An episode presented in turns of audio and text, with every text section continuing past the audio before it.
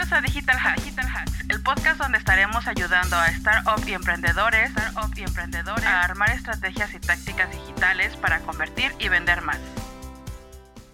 Hola, bienvenidos a todos a este treceavo episodio de Digital Hacks por Adel. Mi nombre es Eli y me acompaña al micrófono mi, mi, compañera Adri. Y el día de hoy les estaremos hablando de dos casos de éxito. Uno de ellos es Kloska. Hola, ¿qué tal? Bueno, les voy a hablar de una marca que se llama Kloska que la pueden este, encontrar en Instagram como arroba Design. Eh, es una marca española que es referente del diseño sostenible y ha tenido mucho éxito y mucho posicionamiento en muy poquito tiempo y con muy pocos recursos. Por eso es que es una marca que la consideramos, perdón, un caso de éxito. Lo primero que ellos hicieron, y creo que fue parte de su éxito, es su propuesta de valor que para ellos lo más importante es ayudar a conservar el medio ambiente y a protegerlo. ¿Cómo? Bueno, ellos crean productos sostenibles y que son útiles para las personas. Productos como una botella, que obviamente no es de plástico, y un casco para, para andar en bicicleta. El diseño es sumamente eh, elegante, sofisticado, o sea, que gusta mucho. Y todo hecho con material 100% reciclable,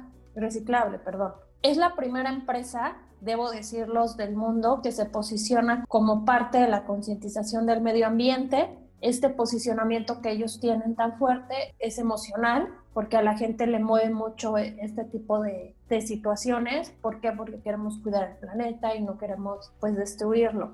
Entonces ha ido evolucionando como marca a lo largo del tiempo. Parte de sus valores es humildad y ambición. Para ellos la humildad es que aceptan lo, lo de fuera pero también tienen ambición de seguir creciendo más. Entonces, ¿qué han usado ellos o qué herramientas han usado ellos para hacer branding? Parte de, de ello es sus valores, han tenido bastante coherencia de lo que ofrece la marca y sobre todo han cuidado muchísimo cómo transmiten su mensaje en todos los puntos de venta o redes sociales, en su, por ejemplo, en su cuenta de Instagram. Ellos, si ustedes van a su cuenta de Instagram, los invito a que la visiten si se fijan todas las fotos, dan un, ejemplo de sofisticación, son atemporales, no, están de moda ahorita y mañana no, sino con el tiempo van a seguir, sencillos, útiles, sobre todo sus diseños y elegantes.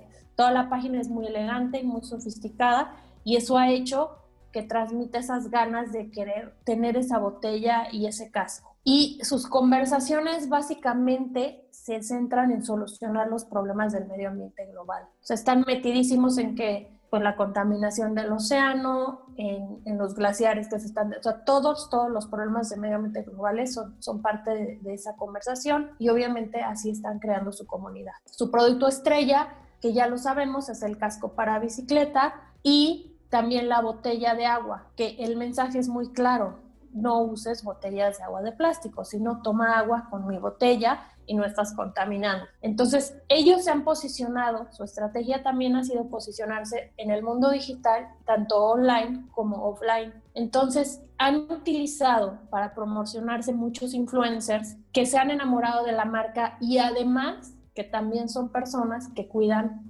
y crean conciencia del medio ambiente, o sea, van de la mano con la conversación que maneja la marca y están llegando a la persona que deben llegar de una forma coherente en todas sus conversaciones de redes sociales y en sus puntos de venta. Colaboran con las marcas más importantes del mundo que ya tienen comunidades y públicos hechos, como las bicicletas Lime, que ellos les han ayudado a posicionar. Esa ha sido parte muy importante de su éxito y manejan el mismo mensaje a nivel global, o sea, no solo se dedican a España, sino a nivel global, incluso se manejan en, inglés para que todo el mundo pueda ser parte de la marca y, y, su mensaje es la unión sostenible con el planeta. Entonces tienen unos puntos de venta icónicos que hay que sobresaltar para hacer este branding porque pues son el Museo de MoMA de Nueva York y el Guggenheim, ahí de Nueva York.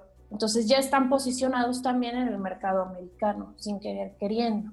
Eh, han tenido mucho este mix de branding, de lo que les estoy diciendo, y de publicidad paga. Esta estrategia, más que nada de branding, además de, de ser una estrategia muy sólida, también están innovando, inventando productos nuevos que no existen y que pueden ser útiles para las personas. Usan mucho el, el, inbound marketing para la interacción y conversación en sus redes sociales y en la web. Closca es un ejemplo de que con poco presupuesto y un buen branding puedes llegar a lo más alto. Para hacer branding ellos lo dicen, no se necesita mucho dinero, lo que se necesita es mucha creatividad, innovación, paciencia y perseverancia. Y siempre, siempre, siempre manejar un mensaje detrás de tus productos que inspire a tus clientes y los conviertan en algo más que un bien de consumo. Yo me puedo comprar muchos cascos de bicicleta en todos lados, sin embargo el de Closca, ¿por qué lo elijo? Porque es sustentable, porque protegen el medio ambiente, porque está hecho con materiales que no dañan al ambiente, entonces ahí está la diferencia. Y su modelo de negocio prácticamente es e-commerce, son un e-commerce y offline son un retail. ¿Qué sería de Closca sin un propósito? Bueno, no sería una marca como tal, sino solo vendería un bien de consumo y es muy importante que entiendas esto. Aquí te dejamos este pensamiento en el cierre de este episodio, que entiendas por qué es importante crear una marca más que vender un bien. Muchas gracias por el ejemplo que hoy nos pusiste, Adri. Esperamos les haya gustado mucho este caso y que también ustedes puedan comenzar a crear un propósito para su marca y que ésta pueda llegar a ser lo que Closca es hoy. Gracias por escucharnos en el episodio de hoy. Nos vemos en el próximo episodio de Digital Hacks por Adel. No olviden compartir este episodio en sus redes sociales. Nos pueden encontrar en Instagram, LinkedIn y Facebook como Adel Marketing. Nos vemos en el próximo episodio. Gracias por escucharnos. Nos vemos. Este episodio ha llegado a su fin. Muchas gracias por escucharnos.